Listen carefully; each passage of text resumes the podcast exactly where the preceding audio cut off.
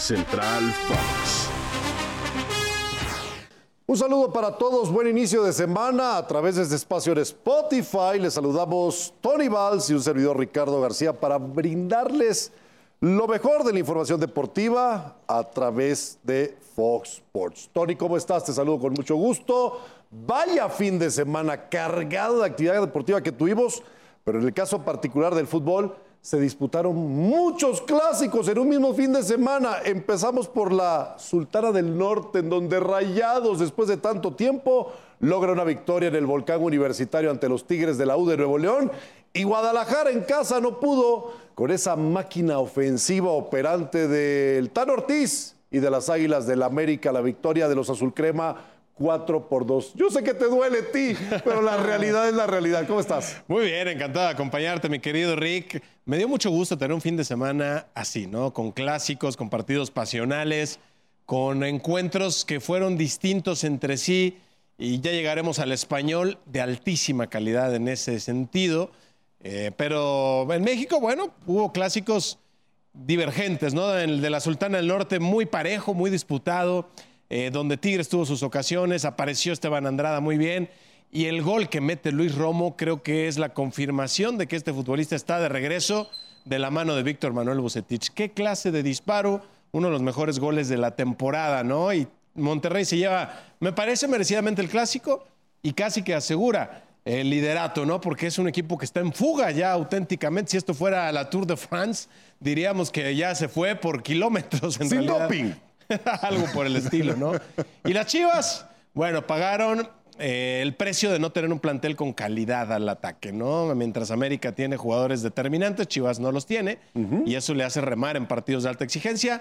Le pasó, y te digo algo, le salió hasta barato, porque el trámite Sí. del juego pudo terminar con una de esas goleadas humillantes, escandalosas, y Chivas al final, pues al menos encontró un par de golcitos. Mete un par de goles para decorar un poquito el marcador, pero viajemos al país de la bota porque allá se disputó el derby de la capital y también el derby de Italia, donde lamentablemente el Inter con esta derrota ante la Juve, ante la vecchia señora, prácticamente ya concede el título de la Serie A, pierde la segunda plaza, la Lazio asciende entonces tras ese triunfo ante la Loba, ante la Roma en la ciudad eterna, al segundo sitio, pero el Napoli está, así como decías tú de Rayados, súper escapado ya Sí. para ser coronado campeón. No, ya Nápoles, simplemente cuestión de semanas para que te- eh, eh, comiencen a realizar los festejos, que se entre en ese campeonato en sus vitrinas y que esté listo para volver a abrirlas, ¿no? Después de tantos años sin poder ganar el Scudetto.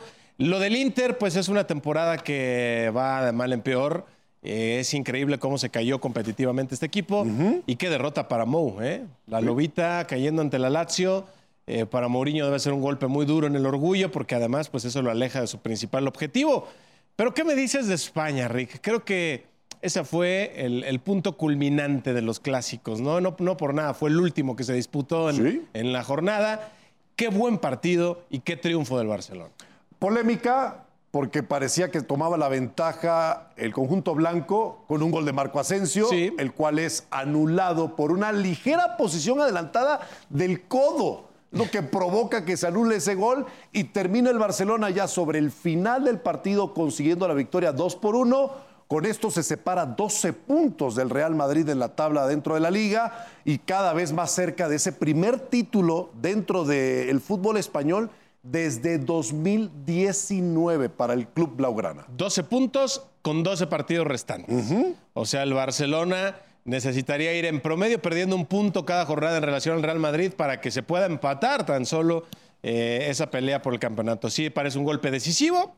El Real Madrid no se va a rendir y tiene la Champions todavía por delante el equipo merengue. Y por segunda ocasión en un mismo mes, el Barcelona derrota al Real Madrid. Cierto. Si tomamos en cuenta la victoria 1 por 0 dentro de ese juego de ida de semifinal de Copa del Rey. Es que va a la Supercopa, donde fue un baile. Así es. Después el partido de Copa del Rey de ida, donde el Barça cambió su estilo y metió el camión, pero igual ganó.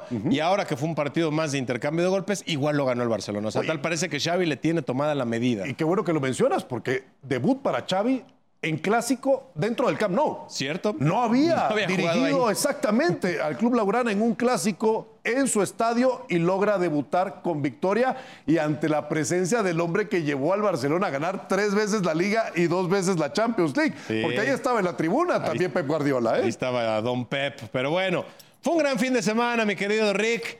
Y hablando de clásicos, pues le deseamos lo mejor a México en el clásico mundial de béisbol. Es correcto. Cuídense mucho, pásenla bien en nombre de Tony Vaz, Ricardo García Ochoa. Les decimos gracias. Hasta la próxima.